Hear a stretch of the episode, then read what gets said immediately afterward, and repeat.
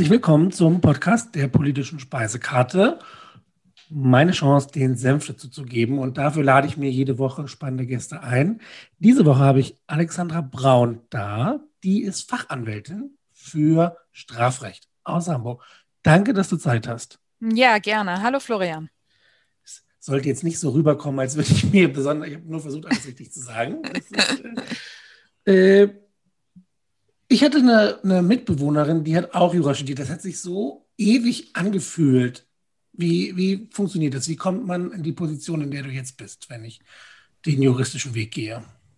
Mm, also klar, Abitur, logisch. Ne? Ähm, ich selbst habe dann auch ewig Jura studiert. Da breiten wir den Mantel des Schweigens äh, darüber aus, wie lange das tatsächlich war. Das lag ähm, daran, dass ich äh, gearbeitet habe neben, neben dem Studium immer. Ich hatte eine Kneipe unter anderem und habe damals noch sehr aktiv ähm, geritten. Also Studium dauerte lange. Das Studium endet dann mit dem ersten Staatsexamen und danach folgt ein zweijähriges Referendariat, also eine praktische Ausbildung, teils beim Gericht, teils bei einem Rechtsanwalt oder einer Rechtsanwältin, bei der Staatsanwaltschaft und in der Verwaltung und dann schreibt man zweites Staatsexamen und um Fachanwältin zu werden, musste ich dann oder muss jeder, der einen Fachanwaltstitel bekommen möchte, ähm, ja, einen Kurs machen, dort drei Klausuren schreiben und praktische Erfahrungen nachweisen durch bearbeitete Fälle und ähm, absolvierte Gerichtsverhandlungen. Ja, okay, ein Praxisteil dann nachweisen. Genau, genau. Du musst dann also, ich weiß die genaue Anzahl gar nicht mehr. Ich glaube, es waren 60 bearbeitete Fälle für den Fachanwaltstitel ähm, und 40 Verhandlungstage vor dem Schaffengericht oder höher. Also es reicht nicht so eine kleine, kleine Strafsache, eine Beleidigung oder ein Hausfriedensbruch, sondern es muss dann schon irgendwas sein, was mindestens vor dem Schaffengericht oder vor dem Landgericht verhandelt wird. Ah ja, okay.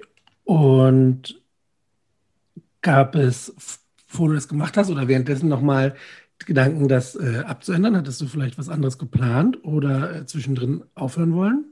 Mm, beim Studium habe ich schon das ein oder andere Mal gedacht, oh Mensch, uh, willst du das jetzt wirklich durchziehen? Ähm, Weil es, wie gesagt, auch einfach so lange gedauert hat ähm, und ich relativ gutes Geld auch verdient hatte mit dem Jobben nebenher. Aber dann, als ich das erste Staatsexamen gemacht hatte, war mir klar, dass ich das zweite auch machen will und dass es dann auch in die Richtung Strafrecht gehen soll. Warum gerade Strafrecht? Ja, gut, wahrscheinlich. Also als ich anfing zu studieren, habe ich auch schon gesagt, ich will Strafrecht machen.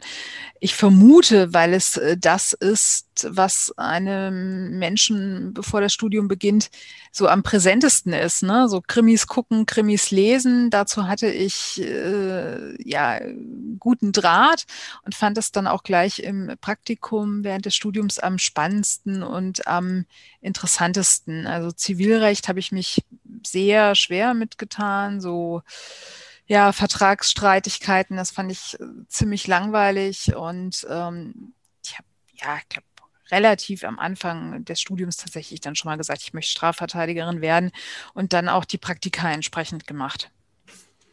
Was ist der konkrete Vorteil, wenn ich Fachanwalt oder Fachanwältin bin? Ähm, für mich oder für die Mandanten? Naja, so, so allgemein, also die, ich weiß, man, man macht ja Spezialisierungen, gibt es ja zum mhm. Beispiel in der Medizin oder ich versuche mich irgendwie äh, zu konkretisieren, aber ist das quasi, heißt das, du, du kannst einfach schlicht mehr Erfahrung nachweisen und deswegen mehr Vertrauen mit den Mandanten aufbauen mhm. oder ist das eine Titelsache? Manche machen ja auch Dinge nur, damit sie sich dann so nennen können. Also es ist mittlerweile denke ich, so, dass die Rechtsgebiete alle ziemlich ausgeufert sind, also Mietrecht, Familienrecht, Strafrecht, und dass es sinnvoll ist, sich dann zu spezialisieren. Man muss, um den Fachanwaltstitel zu behalten, auch äh, Fortbildungen nachweisen, jedes Jahr 15 Stunden. Und ich fühle mich, seitdem ich den Fachanwaltstitel habe, selbst sicherer. Ähm, und ähm, das denke auch, dass ich mehr weiß im Strafrecht als jetzt Kollegen oder Kolleginnen, die Strafrecht nur so ein bisschen nebenher machen. Und es ist tatsächlich mittlerweile auch so, dass die meisten Menschen bei der Beauftragung eines Rechtsanwalts oder einer Rechtsanwältin auch gucken, ähm, hat derjenige oder diejenige auch einen Fachanwaltstitel. Okay. Ähm, was mich interessieren würde, wie ist die Lage deiner Praxis ist in Hamburg? Gibt es viele Strafanwältinnen oder äh, wie muss ich mir das vorstellen? Also Hamburg hat eine relativ große Dichte an Fachanwälten und Fachanwältinnen für Strafrecht. Ich habe die Zahl nicht mehr im Kopf, aber ich habe es neulich mal gesehen, da waren andere Großstädte, da war das Verhältnis äh, Bürger und Bürgerinnen ähm, zu Rechtsanwälten und Rechtsanwältinnen für Strafrecht äh, besser. Ähm, also hier sind tatsächlich relativ viele Kolleginnen und Kollegen tätig. Ja, Großstadt, ja, bietet sich auch an. Ne? So ein bisschen passiert mehr als in der Kleinstadt. Die wenn du vielleicht noch irgendwie die Geschlechterverteilung ist jetzt auch nur so ein Schuss ja aus dem ja oder ein Eindruck aus den Fortbildungen, dass es wahrscheinlich so etwa 70 Prozent Männer, 30 Prozent Frauen sind, vielleicht auch 60, 40, aber ich würde rein subjektiv nach meinem Eindruck, wenn ich im Gericht bin oder auf Fortbildung, auf so eine Verteilung 70 zu 30 schätzen. Da sprichst du was Spannendes an. Wir hatten das im Vorgespräch auch schon. Mhm. Die Rollenverteilung männlich, weiblich. Vielleicht kannst du da ein bisschen was zu sagen, weil gerade in den letzten Monaten und auch Jahren ja verstärkt äh, darauf aufmerksam gemacht wird, gerade auch in Studiengängen, die sehr klar verteilt waren bisher. Ja, da hatten wir im Vorgespräch drüber gesprochen, richtig, dass es ähm, jetzt immer öfter Initiativen gibt äh, von Studentinnen, die Sachverhalte in Klausuren oder die Sachverhalte in Büchern, mit denen man lernt, zu ändern. Da ist es ganz häufig noch so, dass Männer dann Berufe haben wie ja, Arzt, ja, Firmenboss oder ähnliches und Frauen in einer Rolle vorkommen als Sekretärin oder habgierige Ehefrau bei der Scheidung. Das ist mir selbst während des Studiums gar nicht so bewusst gewesen. Ähm, jetzt, wo ich auch die Initiativen von den jungen Kolleginnen und von den Studentinnen teilweise gesehen habe, habe ich gedacht, oh ja, es ist schon eigentlich ziemlich krass, wenn massenhaft Sachverhalte in der Welt sind in Klausuren, in denen es dann heißt, was weiß ich, der Direktor D und die Sekretärin S. Es könnte ja auch genauso gut andersrum sein. Du sprichst davon, dass das im Studium dir gar nicht so aufgefallen ist. Gab es da so einen Erweckungsmoment, in dem dich die, die politische, das politische Engagement irgendwie gepackt hat? Mm, mm, so ein Erweckungsmoment eigentlich nicht. Es war mehr so ein schleichender Prozess. Ich hatte im Referendariat so zwei, drei Erfahrungen, die sicherlich ähm, dazu geführt hat, mich mehr in Richtung Feminismus hinzuwenden. Ich weiß noch, als ich mit meinem Ausbilder damals in der Kantine saß, unseres Landgerichts, der nahm üblicherweise keine Frauen als Referendarinnen. Und ähm, dann kam ein, ein Kollege zu ihm an den Tisch und äh, hat so eine Bewegung gemacht, die äh, meine Figur oder meine Oberweite andeuten sollte und sagte dann zu meinem Ausbilder, ja, ist schon klar, jetzt weiß ich auch, warum du die Dame hier als Referendarin genommen hast das war schon so, wo ich dachte, okay, ähm, musste ich möglicherweise auch, da, auch darauf einstellen, dass ähm, es gelegentlich blöd und sexistisch und äh, alles Mögliche werden kann. Und dann habe ich auch angefangen im Referendariat und dann in der Berufstätigkeit mich mehr mit politischen und feministischen Themen zu beschäftigen es ist schon unglaublich, mit was für einem Selbstbewusstsein das auch, also vor der anderen Person. Ich ja. meine, es ist nicht besser, wenn das hinter verschlossenen Türen passiert, aber diese Selbstsicherheit, das zu sagen, ohne irgendwie Konsequenzen oder Probleme zu fürchten, in so einem öffentlichen Raum der Person gegenüber, finde ich schon mindblowing. Ja, ja ich habe äh, damals äh, ich damals fand, sehr, sehr cool reagiert und habe dann zu dem Kollegen gesagt, so, naja, und Sie hm, sind in der Kanzlei da mit Ihren Kollegen beim Schwanzvergleich auf der Toilette weiter gewinnen. Ähm, ich weiß nicht, ob ich das heute noch mal so machen würde mit den, den 46 Jahren jetzt. Äh, damals fand ich irgendwie direkt äh, krass zurückschlagen ganz gut. Ähm, mein Ausbilder hat nur irgendwie die Stirn gerunzelt und dann hinterher gesagt, so, oh, was ein Idiot. Ähm, ja, aber äh, nicht jede Person ist schlagfertig äh, und nicht jedem Menschen fällt in der Situation irgendwas äh, ein, was irgendwie halt ja gut rüberkommt oder wie auch immer oder als wären oder die lässt sich nichts gefallen empfunden wird. Ähm, tatsächlich ist so ein Satz einfach unterirdisch. Das ist es halt, ne? Und, und äh, genau, der Kontext macht es halt nur schlimmer, aber das Problem bleibt ja bestehen. Deine politische Gesinnung, dein, dein da, ähm, ja, politisches Engagement trägst du auch in den sozialen Medien offen zur Schau. Äh, auf Twitter äh, unter dem Handle R in Braun findet man dich und da steht zum Beispiel Grün, Antifaschistin, Antirassismus. Ich meine, für Feminismus, äh, für viele Menschen mittlerweile natürlich, Gott sei Dank, alltäglich. Aber ich glaube, äh, zum Beispiel den Hashtag Grün, äh, gibt es da Probleme, dass vielleicht oder, oder Leute, die da irgendwie Schwierigkeiten mit haben, wenn es jetzt darum geht, dass eine, eine subjektive Meinung äh, als problematisch wahrgenommen wird in einem ja, recht starren Staatssystem? Mm, also eine in Anführungszeichen, ja, was heißt eine negative Erfahrung oder eine Erfahrung habe ich mit ähm, Mandanten genau einmal gehabt, dass ein Mandant mir sagte, ja, ich beobachte mit einer gewissen Sorge ihre politische mhm. Radikalisierung. Und ich habe dann ganz freundlich gefragt, so, hat das jetzt hier mit, mit unserem Mandatsverhältnis irgendwas zu tun, dass ich mich politisch engagiere? Und dann, dann war es auch gut und war nicht mehr problematisch. Ich denke aber schon, dass äh, wenn jetzt äh, jemand mit einer eher rechten politischen Einstellung vielleicht überlegt, äh, mich zu beauftragen und äh, auf mein Twitter-Profil kommt und dann da liest, hm, ups, da war jetzt ein Geräusch, äh, Antifaschistin, äh, Feministin, die Person würde mich wahrscheinlich eher nicht beauftragen, denke ich mal. Aber so richtig, richtig problematisch ähm, außer dieser einen Sache noch nicht, ist eher das Gegenteil, dass ich gelegentlich ähm, Anrufe bekomme und dann ähm, der Einstiegssatz oder einer der Einstiegssätze ist, ich kenne Sie bei, bei Twitter und ich finde es auch gut, dass Sie da sagen, was Sie denken und sich irgendwie auch politisch äußern. Ähm, also äh, im Ganzen betrachtet ist die Erfahrung eher positiv oder positiv. Das heißt, du hattest auch im Umkehrschluss noch nicht äh, das Bedürfnis zu sagen, diesen Mandanten lehne ich ab oder diese Mandantin?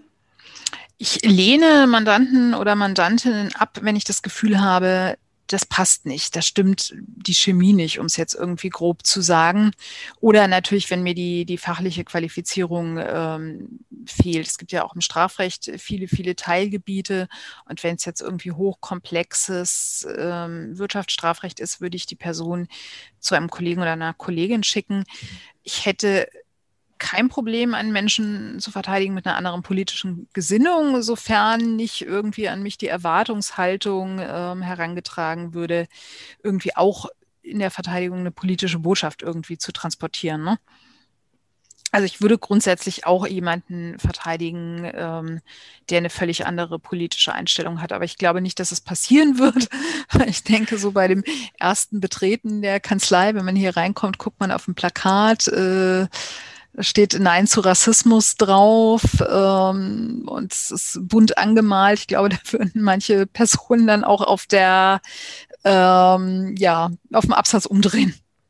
Das wahrscheinlich schon, ne? Das ist ja dann, ergibt sich das meist gar nicht. Das kann ich gut nachvollziehen. Ja, es gibt dann, also wenn es um den politisch eher rechten Bereich gibt, ja immer ähm, so den Terminus des Szeneanwalts oder der Szeneanwältin. Ich denke schon, dass sich in gewissen politischen Spektren äh, Mandanten, Mandantinnen und die Personen, die verteidigen, schon, schon finden. Wenn wir bei den sozialen Medien kurz, vielleicht gleich auch ein bisschen länger sind, äh, da passiert ja alles Mögliche von Beleidigungen, Beschimpfungen und, und naja, äh, naja, verschiedenen Sachen eben, die die Leute sich dagegen sich an den Kopf werfen oder unterstellen. Wie gehst du damit um, wenn du sowas siehst in deinem sozialen Netzwerk? Also bei mir selbst, wenn ich äh, irgendwie angegangen werde, wobei das sehr, sehr selten passiert, ähm, sitze ich es ganz oft aus und blocke dann die Person und ähm, ich habe also noch keine Strafanzeige erstattet tatsächlich. Ähm, vielleicht sollte ich mal. ähm, bei anderen habe ich mich auch schon öfter mal eingemischt. Es gibt, eingemischt. Es gibt diverse Politikerinnen, die dann auf ähm, Twitter auch angegangen werden, so über Äußeres, ähm, die dann als hässlich und fett und was weiß ich was ähm, bezeichnet werden, da habe ich schon des Öfteren auch mich zu Wort gemeldet und irgendwie so, ey, geht's noch? Oder auch Tweets gemeldet, wenn es ähm, ja ganz krass war. Kam denn da aber was bei rum? Denn ich habe ein, zwei Tweets gemeldet und kam im Nachhinein nur, ja, ist kein Verstoß und das war's dann. Ich habe ja, den, also schon, es gab welche, die, die auch tatsächlich dann dazu geführt wo, haben, dass die, dass die Tweets gelöscht wurden durch Twitter oder die Person gesperrt wurde, aber selten. Also es ist meistens auch der Eindruck, wenn ich so denke, puh, das ist aber, hm, ähm, dass dann tatsächlich die Rückmeldung kommt, ja, kein Verstoß. Ja, das habe ich, das, diese Erfahrung habe ich auch gemacht. Das ist halt schwierig, glaube ich. Also es ist auch eine anspruchsvolle Aufgabe für die Unternehmen wie Twitter, das zu regulieren bei, einer, bei solchen Massen an Tweets und, und Usern einfach. Jo, das. Ein Punkt, den wir unbedingt äh, ansprechen wollten, das hatten wir auch im, im, Vorgespräch, wenn wir noch bei den sozialen Netzwerken bleiben, sind die Dickpics. Ja, genau. Äh, äh, Früher war das schwieriger, jetzt ist es so easy für Leute, das zu verschicken. Und ich hatte äh, einen der netten Menschen, den ich jetzt nicht beim Namen nenne, gesehen, der zitiert hatte äh, oder seine Meinung war, dass das nicht strafbar sein könne, weil es ja zwar unangenehm ist, aber letztlich äh, erlaubt sein sollte. Da, würde ich, da hatten wir drüber gesprochen, da würde ich gerne deine Expertise zu haben. Ja, also es gibt einen Straftatbestand, der heißt, ähm, ja, Verbreitung pornografischer Schriften. Ähm, und diese sogenannten Dickpics, die können darunter fallen, wenn sie halt ähm, ja, pornografisch sind. Das ist jetzt Jura, es wäre immer so toll, wenn alles schwarz-weiß wäre. Ähm, genau, wir haben im Vorgespräch darüber gesprochen, was ist denn ein pornografisches Bild? Und dann hatte ich dir auch erzählt, dass ich tatsächlich in solchen Sachen auch verteidigt habe, ähm, wo die Staatsanwaltschaft das Verfahren dann eingestellt hat, wenn es kein erigierter Penis war ähm, so ein bisschen so, als ob da jemand mit dem Geodreieck säße und sich dann den Winkel anguckt. Ich habe auch in, in, Vorbereitung unseres ähm, Gesprächs dann nochmal in einen Kommentar geguckt und da steht dann halt, ja, muss, muss pornografisch sein. Klar, wenn es, wenn jetzt jemand ein, ein Mann ein Bild verschickt, auf dem er zu sehen ist, ähm, wie er masturbiert, ähm, ist klar, ne? Äh, dass dann der Tatbestand ähm, erfüllt ist. Aber wenn es halt in Anführungszeichen nur ein, ein nicht erregierter Penis ist, dann kann es durchaus sein, dass das Verfahren eben eingestellt wird, weil die Staatsanwaltschaft sagt, ähm, ja, dieser reicht halt nicht an eine pornografische Schrift heran, dieses einzelne Bild. Mein persönlicher Kommentar ist dann wahrscheinlich dazu, unirrigierte Penisse sind halt aber auch nicht schön. Also ich weiß nicht, wer sowas verschickt und dann sagt, das ist jetzt hier irgendwie Gottes Geschenk, was ich da hatte. Also, ja, es ist also klar, es ist psychologisch auch völlig äh, interessant, äh, warum ein Mann das tut. Ne? So eine, ich kann mir jetzt schwerlich vorstellen, dass irgendeine Frau sagen wird, hey, ja, großartig, hier ist meine Telefonnummer, wann können ja. wir uns treffen? so. Das ist es halt. Ne? So. Die, die, das ist ja, du hast vollkommen recht, was psychologisch ist, dieses, was, was Männer denken. Und äh, ich, wenn wir ehrlich sind, also ich weiß, dass ich als Jugendlicher sicherlich sowas schon mal zu früh verschickt habe. Jetzt, aber ich habe also, ich habe Fälle erlebt, da ist das quasi aus dem Nichts gekommen. Ne? Manchmal hat man ja so ein Gefühl, aber das ist also, äh, ich kann auch nicht erklären, was Männer sich denken, wenn die sowas machen, ohne quasi, dass dann Konsens herrscht und dann, und dann erwarten irgendwie, jetzt liegt mir die Frau zu Füßen, ob meiner großartigen Idee, die ich da gerade hatte. Ich habe auch noch nie selbst erlebt im Rahmen der Verteidigung oder von Kollegen oder Kolleginnen gehört, dass äh, eine Frau äh, ein Foto ihrer Vulva verschickt hätte. So un ungewünscht. Ja, das ist. Äh, stimmt, also heute habe ich noch gar nicht, gar nicht. Also es ist ja die. Weiß gar nicht, ich würde jetzt auch gar nicht sagen, dass, dass das Männer immer gut finden würden, sondern die, es gibt bestimmt auch genug die das stören würde. Aber das stimmt, das ist überhaupt gar kein, kein Themenbereich eigentlich. Doch noch nie gehört. Nee. nee. hm, ja, tja. Na gut, ähm, das fand ich einfach wichtig, weil das durchaus äh, öfter vorkommt, glaube ich, als man denkt. Und da sind wir auch bei dem Thema des, des Feminismus, wenn wir den ein bisschen beispielhaft in den sozialen Medien ja betrachten. Es sind halt solche Dinge, sowas passiert oft und wird nur sehr selten nachverfolgt von dem, was ich weiß. Und äh, ähnlich wie mit so Kommentaren. Also ich meine, da, den du da angebracht hast, ist klar, eine äh, schlagfertige Antwort hilft dann der Person, also dir wahrscheinlich in dem Moment auch und setzt die andere herab, aber vielen gelingt das nicht und dann stehen solche Bezeichnungen eben im Raum ohne Konsequenzen.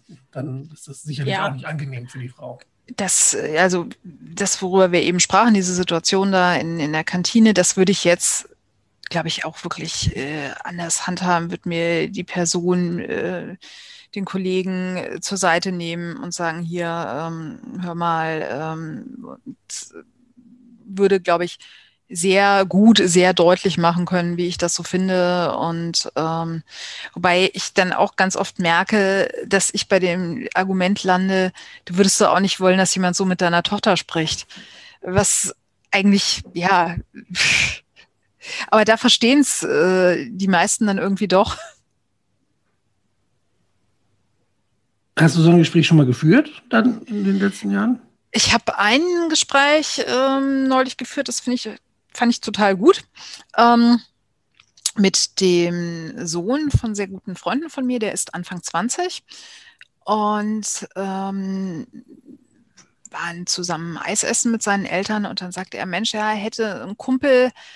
Und dann sagt er so, hey, ich glaube, der braucht dich irgendwann nochmal als Rechtsanwältin. dann, ja, ja, und dann sagte sagt ich, ja, wieso? Was meinst du? Und dann sagt er, ja, der ist so manchmal ein bisschen komisch mit Frauen. Und ich so, ja, was meinst du mit komisch mit Frauen? Und dann sagt er, ja, dann legt er auf Partys so seinen Arm um Frauen und fasst denen an die Hüfte und äh, sagt dann irgendwie so, na Schätzchen. Und uns ist das eigentlich total unangenehm und wir finden es doof. Und ja, meine Güte, irgendwann äh, hat er ja bestimmt mal eine Strafanzeige. Und dann guckte ich ihn so an und sagte, ja, was macht ihr dann? Und ähm, sagte er, ja, ja, nix eigentlich. Und ich so, ja, wäre doch mal eine Idee, dann dazwischen zu gehen und zu sagen, hier, was du jetzt hier machst, ist aber scheiße. Und ähm, ihn auch vielleicht dann mal danach, wenn er möglicherweise nicht besoffen ist oder so zur Seite zu nehmen und ihm ganz klar als gleichaltrige äh, Männer zu verstehen, zu geben, dass das einfach äh, daneben ist. Und dann wurde ich mich mit ganz großen Augen angeguckt und er sagte, ja, du hast ja total recht. Ähm, ich weiß jetzt nicht, ob es das Gespräch gegeben hat irgendwann mal, aber allein so dieser Stupser so, hey, ihr könntet den doch auch einfach zur Seite nehmen und sagen, hier, äh, du verhältst dich hier gerade völlig daneben. Ähm, auf die Idee war er alleine nicht gekommen. Das fand ich, ähm, ja. Vielleicht also, so, ein, so ein Privatding. Also ich könnte mir vorstellen, dass man irgendwie denkt, dass da mische ich mich nicht ein, weil mich das nichts angeht, wie der sich verhält. Aber klar, äh, es, es, reicht nicht nur, wenn Betroffene in dem Sinne sich irgendwann melden, sondern eigentlich müsste vorher schon eingeschritten werden von egal wem, ob das jetzt äh, männlich, weiblich Freunde oder nicht sind, wenn man sowas mitbekommt.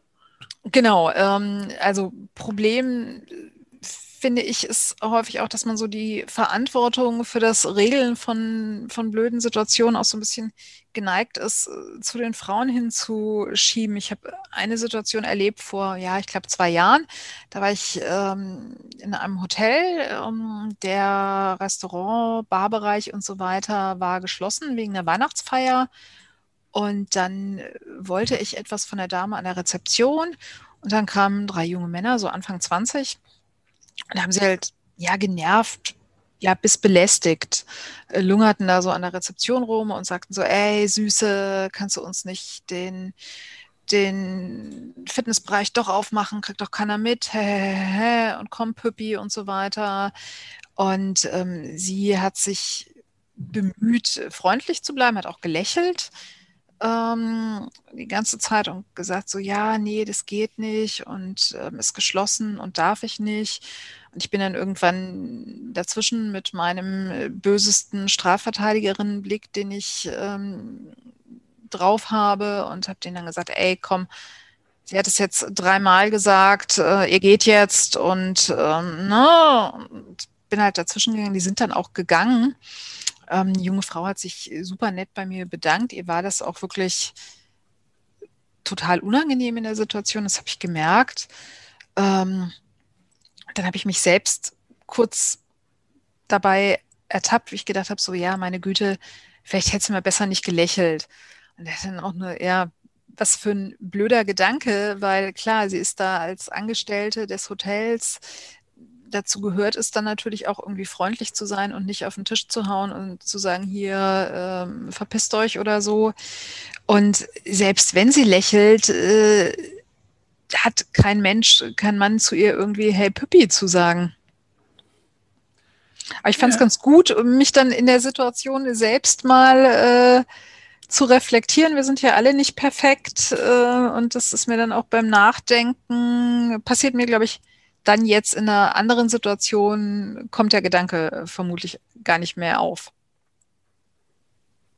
Es ist wirklich äh, ja, jahrhundertelang, Entschuldigung, wahrscheinlich jahrhundertelang dieses, ja, äh, dann sollte die nicht lächeln, dann sollte die kein Kleid anziehen, mhm.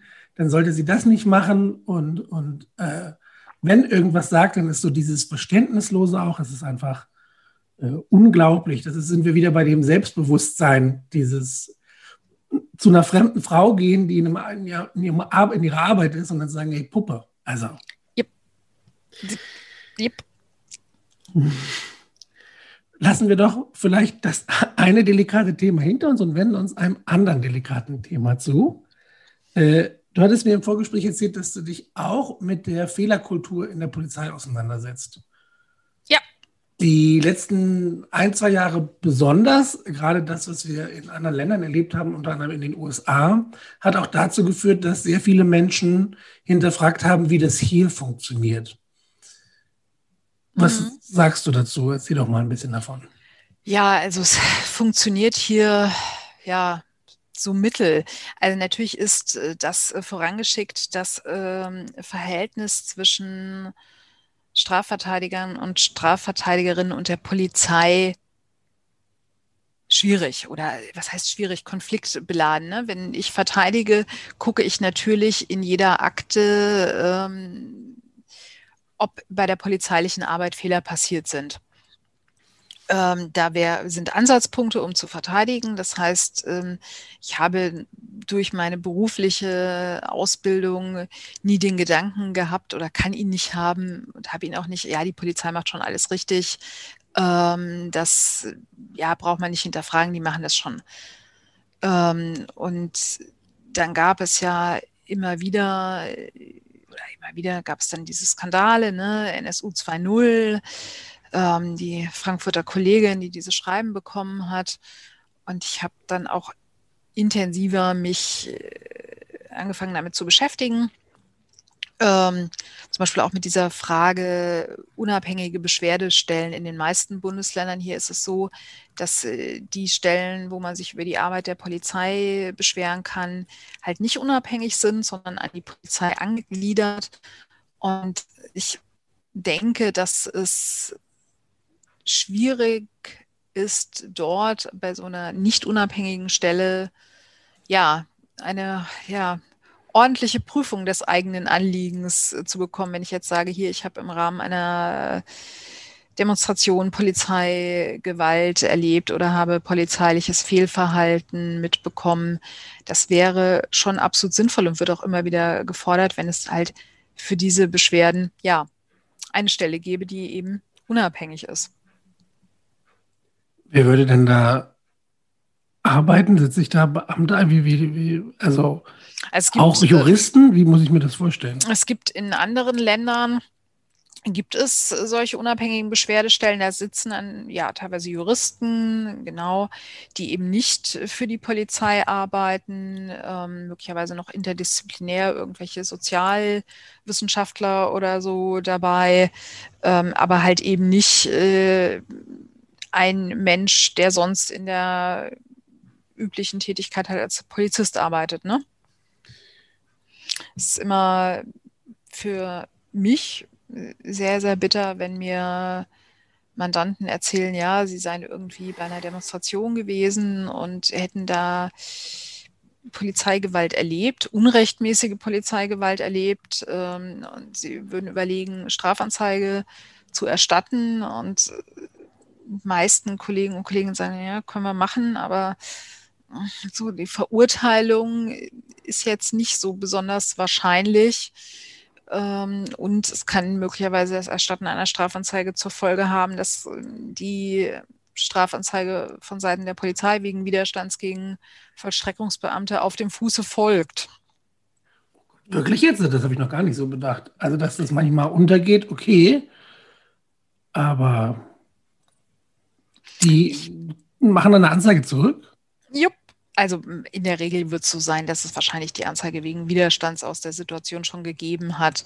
Aber ähm, ich bin jetzt nicht die Einzige, die dann in so einem Beratungsgespräch sagt, ja, möglicherweise führt es dazu, dass Sie jetzt Ihre Anzeige erstatten wegen Körperverletzung im Amt und zwei Tage später die Vorladung, oder nicht zwei Tage später, aber ein paar Tage später die ähm, ja, Vorladungen in der Post haben wegen Widerstands gegen Vollstreckungsbeamte. Es ist, oder vielleicht bevor ich was sage, wie siehst du denn die, die Polizei allgemein in Deutschland? Du hast ja gesagt, mittelmäßig. Wie genau meinst du das? Ja, also grundsätzlich, ich bin es auch ganz lustig, weil äh, wenn ich äh, bei Twitter gab es ja auch schon, also bin also von einigen Polizei-Accounts dort geblockt, so unter der, der, äh, unter der Bezeichnung, meine Güte, das ist eine Polizeifeindin. Das bin ich überhaupt nicht. äh, aber es ist in anderen Ländern sicherlich deutlich, deutlich schlimmer, aber es ist unfassbar viel ähm, viel Verbesserungsbedarf da, gerade was so diesen Bereich äh, Fehlerkultur, Umgang mit Fehlern angeht. Ich glaube, dass sich, äh, was sich geändert hat, ist so ein bisschen die Sensibilität bei der Aufnahme von, von Strafanzeigen. Da gibt es noch so Horror-Stories, die ich im Referendariat gehört habe. So, wenn eine Frau, äh, sind wir wieder beim delikaten Thema, irgendwie ein Sexualdelikt anzeigt, ähm, dass er nicht besonders sensibel ähm, reagiert wurde. Das waren aber, das ist, glaube ich, schon deutlich, deutlich besser geworden. Aber ja, wenn ich eine Schulnote geben würde, keine Ahnung, eine, für die deutsche Polizei eine 3 minus, keine Ahnung. Also ähm, es gibt, gibt noch viel und genug zu tun. Ich finde den Punkt, den du ansprichst, so wichtig, weil der gesamtgesellschaftlich für mich äh, von Bedeutung ist diese Fehlerkultur. Ähm, mir ist das besonders aufgefallen, ich habe es gerade nochmal aufgerufen, äh, als die G20, der G20-Gipfel in Hamburg war. Da mhm. gab es ja diese Extremausschreitung und ich hätte das danach gelesen. Dann steht hier, Olaf Scholz, damaliger Bürgermeister, verteidigte beim gemeinsamen Auftritt mit dem Bundespräsidenten den Polizeieinsatz große Leistung, äh, erweise jede Kritik an den Leistungen der Polizisten mit großer Entschiedenheit zurück. Diese hätten alles richtig gemacht. Und in der Recherche im Anschluss habe ich gesehen, dass da ein Polizist auch war, der anonym äh, geschrieben hatte und hat gesagt, da waren tausend Polizisten, da kann gar nicht alles richtig funktionieren. Das ist absurd. Und diese Fehlerkultur ist es, die ich in vielen Bereichen irgendwie mehr wünsche. Es ist verständlich, wenn Fehler passieren, aber wenn ich irgendwie auf ein Podest gehoben werde und, und dann von außen als fehlerlos gesehen werden soll und dann mich selbst irgendwie immer aus der Verantwortung, also nicht verallgemeinert, aber eben da rausziehen kann, ist es logisch, dass es dann so schnell zu Reibungen kommt, wenn nur der kleinste Punkt angesprochen wird. Mhm. Ja, ja, also G20 war ich selber nicht in Hamburg. Ähm, ich habe das dann ein bisschen im Nachhinein natürlich ähm, verfolgt, habe mit Kollegen und Kolleginnen gesprochen, die selber dann tätig waren beim Strafverteidiger Notdienst. Ähm, ja, habe diesen Film ähm, über den G20-Gipfel Hamburger Gitter danach gesehen, wo ja auch ähm, zumindest ein Polizist zu Wort kam und zu sagen, okay, da wurden gar keine Fehler gemacht, das ist ja. Das würde ich sagen, Ansage. Alle, alle Lehrer in Niedersachsen machen immer perfekten Unterricht. Da ja. wird doch jeder lachen und sagen, wollte mich veralbern, das geht gar nicht. Ja, natürlich nicht. Ähm, also jeder macht Fehler. Ähm, dieser, wo gearbeitet wird, äh, passieren Fehler, so doof der Spruch ist, so richtig ist er. Ähm, und ja, da gibt es ja dann äh, von seitens der Politik äh, sehr viel Unterstützung für die Polizei. Ne? Das sind großes Wählerpotenzial. Ne? Integriert einfach auch schlicht in den ja. Staatsaufbau. Ne? Ja. Also es ist ja ein fester Bestandteil unserer gesellschaftlichen Hierarchie. Ja. Es, es, ja, also es überhaupt nicht so, wie gesagt, dass ich äh, denke, okay, äh, all cops are bastards. Nein. ähm, aber ja, Fehlerkultur müsste echt, echt was passieren. Jetzt, als diese, diese Kennzeichnungspflicht, die ja auch immer wieder thematisiert wird, ähm, dann sind dann so Argumente aus der Polizeiführung, ja, da würde ja so ein Misstrauen offenbar gegen die Arbeit der Polizei. Ja, Wieso denn? Ich meine, wenn jemand zu mir kommt als Mandant oder Mandantin, mein Schild steht da vorne an der Tür. Wenn die Person dann meint, ich hätte was falsch gemacht, dann gibt es meine Berufsaufsicht, die Rechtsanwaltskammer. Ähm, ja, warum soll ich nicht wissen, wer mir da möglicherweise im Rahmen äh, einer Demonstration auf die Nase gehauen hat? ob das Herr Müller oder Herr Mayer oder Herr Schulz war oder äh, Frau Schmidt. Das ist irgendwie dieses, dieser Denkprozess, ne? dieses, äh, man fühlt sich, ähm, naja, in eine Ecke gedrängt. Und wenn ich das nochmal vergleiche, ich sehe das ja ähnlich, wenn Eltern zum Beispiel äh, irgendwelche Vorschläge oder ähnliches bringen für Lehrer, dann gibt es auch sehr viele Lehrer, die sagen, wieso? Äh, ne? Also das brauchen wir nicht und dies und das und ich muss das nicht offenlegen, weil ich das schon gut mache. Aber irgendwie müsste man dazu kommen, dass die, dass das Ziel immer ist, dass man besser miteinander zusammenleben kann. Ne? Wir sind ja nicht hier zum Beispiel, um zu sagen, es braucht keine Polizei oder es muss irgendwie äh, grassierende Veränderungen geben, aber zum Beispiel, du hattest das angesprochen, so ein Sensibilitätsding und da werden ja auch schon Fortschritte erzielt. Aber äh, so, so, ein Training, äh, was da dauerhaft passiert, möglicherweise, um den, den Umgang irgendwie zu verbessern. Letztlich ja, wollen wir eigentlich nur zusammen in, in Frieden leben, wie also die, ja. alle Menschen, Punkt. So. Ja. Ich habe selber mal eine Strafanzeige erstattet. Ähm, nein, also jetzt nicht wegen Beleidigung oder sowas, da war meine Internetseite gehackt. Ähm, und es waren dann, wenn man meine Internetseite aufrufen, ähm, aufgerufen hat, kamen pornografische Bilder.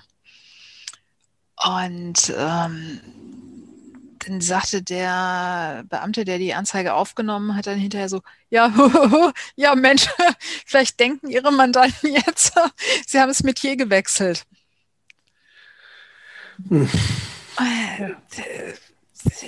Dann war ich schon älter und dann auch nur gesagt, so, Mensch, also geht jetzt gar nicht, ne? Ist einfach nur völlig völlig daneben und übergriffig und ähm, ah.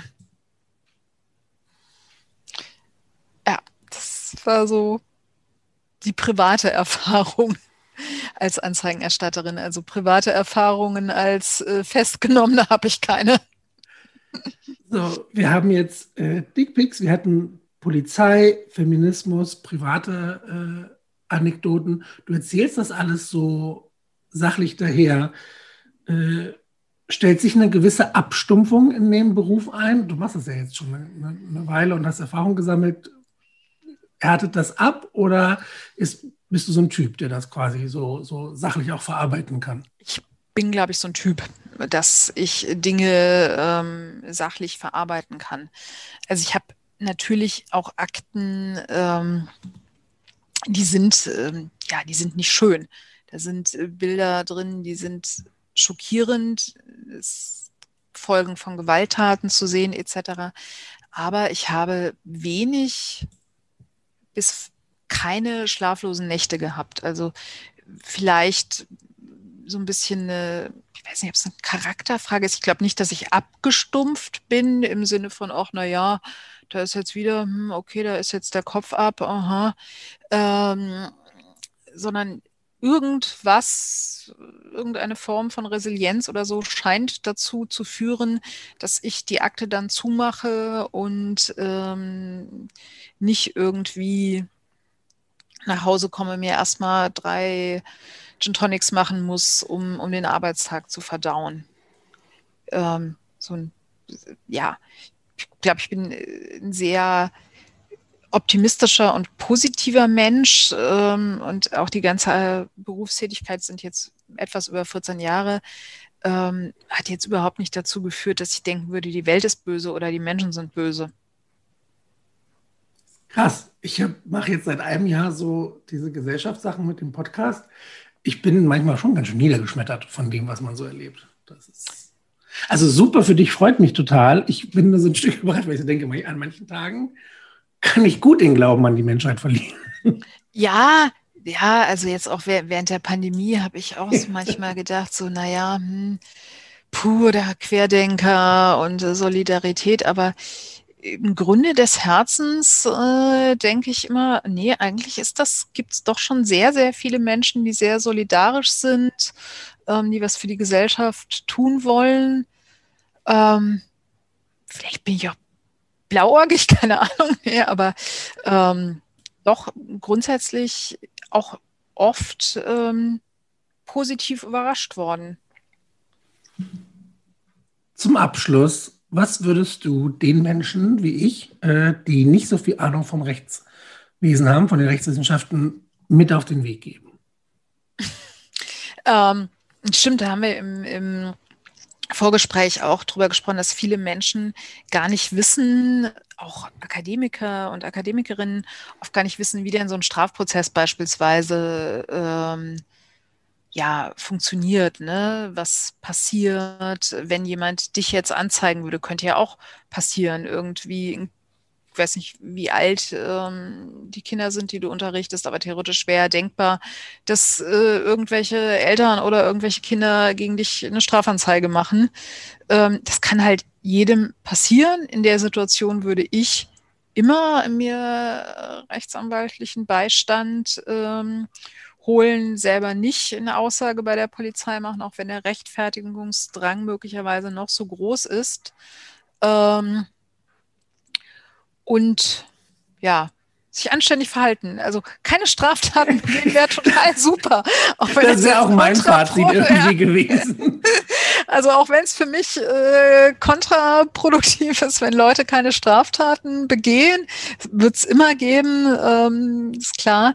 Aber ich bin überhaupt nicht sauer, wenn mir Menschen hier nach Beendigung des Mandats sagen, ich hoffe, ich sehe sie nicht wieder. Dann sage ich auch mal, ja, ich hoffe auch, dass wir uns nicht wiedersehen.